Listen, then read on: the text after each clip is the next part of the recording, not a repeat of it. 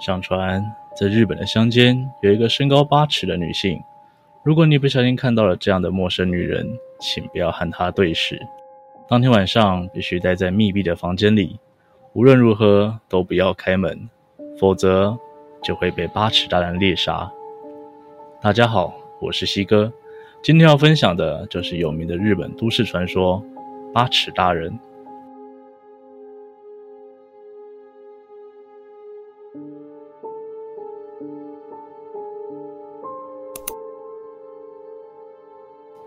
八尺，大约二点四公尺。关于八尺大人的外貌，有很多不同的说法。有人看到她身穿白色连身裙，亦有人看到的是身着丧服的女子、穿和服的老婆婆，更有农家装扮的中年妇女。不过，共同之处都是会发出奇怪的笑声。这是来自于一名日本网友在网络上分享的亲身经验。那年他才高中。放假骑车到爷爷奶奶家玩的时候，听过这样的低沉又奇怪的笑声。据网友描述，那并不是机器的声音，而是人发出来的声音。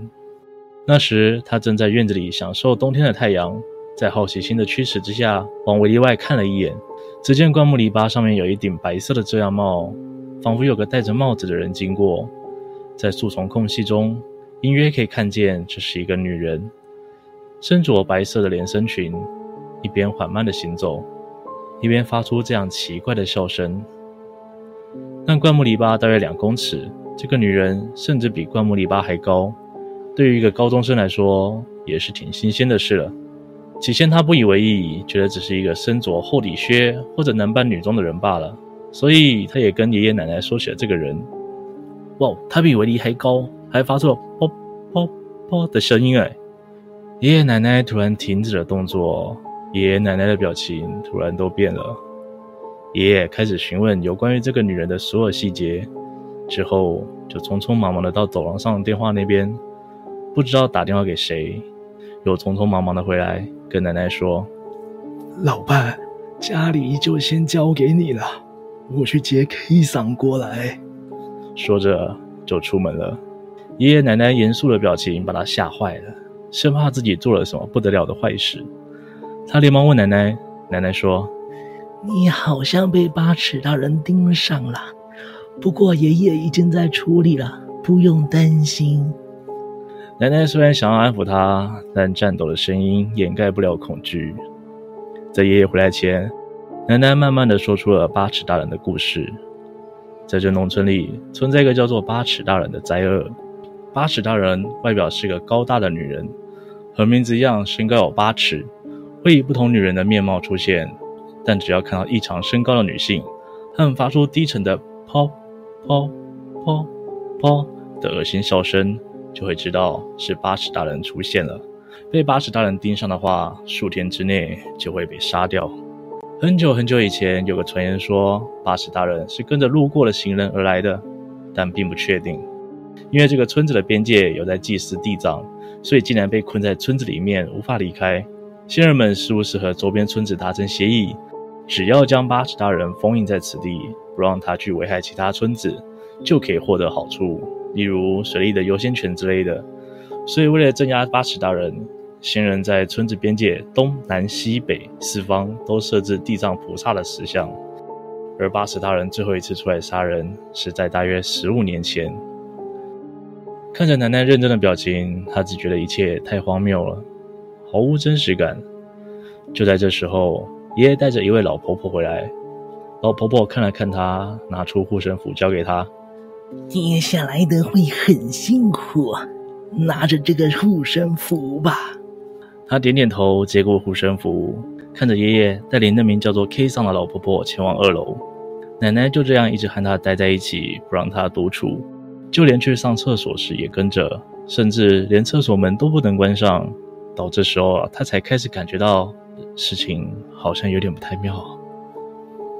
一阵子后，他爷爷下来带他上二楼，进到一间房间。他看了看这间房间的摆设，里面窗户全都用报纸封住，并在上面贴了护符。四个角落放了盐堆，中间有一个类似祭坛的小箱子，上面放了个小佛像。除此之外，还有一台小电视，还有奶奶准备的晚餐。再来，还放了不知道从哪弄来的两个尿壶。唉，看来今天晚上就连上厕所也要在里面解决了。很快就要天黑了，听好了，到明天天亮都不可以出来。就算听到爷爷奶奶在叫你，你也不可以回话。这样到明天早上七点为止，都绝对不可以出来。过了七点才可以出来，明白了吗？面对爷爷认真严肃的表情，他只能默默的点头。你在这里可以被严密的保护，绝不可让护身符离开身体。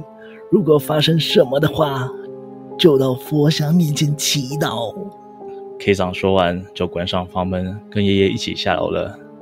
他在房间里觉得有点紧张，也没什么食欲，于是打开了电视，听着电视里的声音，他。迷迷糊糊的睡着了。再次醒来的时候，电视已经不是原来的节目。他看了看手表，是凌晨一点钟。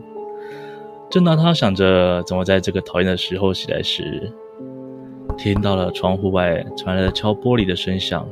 这不太像是小石头撞到窗户的声响，而是手指关节敲打的声音。但谁能敲到二楼的窗户呢？所以他努力说服自己。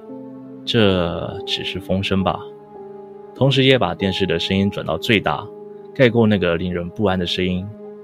这时候，房间门口传来爷爷的声音：“喂，没问题吧？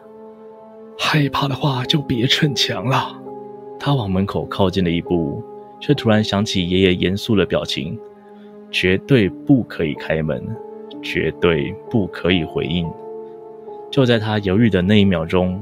那声音又出现了，怎么了？快过来呀！他突然意识到，尽管那个声音语气非常像爷爷，但这绝对不是爷爷。他背脊发凉，全身起了鸡皮疙瘩。再一看角落的岩堆，岩堆顶端竟然变成黑色的了。他连忙爬到神像面前，手中紧紧握着护身符，闭上眼睛，在心里默默的向神明祈祷：“请帮帮我。”就在这时候，窗外再次响起了敲窗户的声音，同时伴随着低沉、恶心的笑声：“啵啵，啵，啵啵。”他吓坏了，唯一能做的事情就是继续向神明祈祷帮助。这一夜感觉非常漫长，不过总算熬到了早晨。一直开着的电视不知不觉也开始播放晨间新闻，在画面的一角上显示的时间是七点十三分。敲玻璃的声音和恶心的笑声，不知道在什么时候也停止了。角落的盐堆也完全变成黑色了。他看了看手表，确认手表时间与电视时间相同之后，就战战兢兢地打开房门。房门外是一脸忧愁的奶奶和 K 桑。奶奶看他出来，一边喃喃自语感谢神明护佑，一边匆匆忙忙地把他带下楼。下了楼之后，他爸爸也来了。楼下有辆九人座的厢型车。一些很久没见的亲戚长辈们也都来了，爷爷正在大声地指挥大家上车，而爷爷安排他坐进了厢型车中最中间的位置，由 K 桑与其他的叔叔伯伯们包围着他。一个叔叔告诉他，上车之后手中紧握着护身符，闭上眼睛，低着头就好，绝对不可以张开眼睛。车队由他爷爷的轻型卡车带领，接着是厢型车，而爸爸的轿车殿后。以时速不到二十公里的速度缓缓地离开村庄，由于双眼紧闭，听觉就更加敏锐了。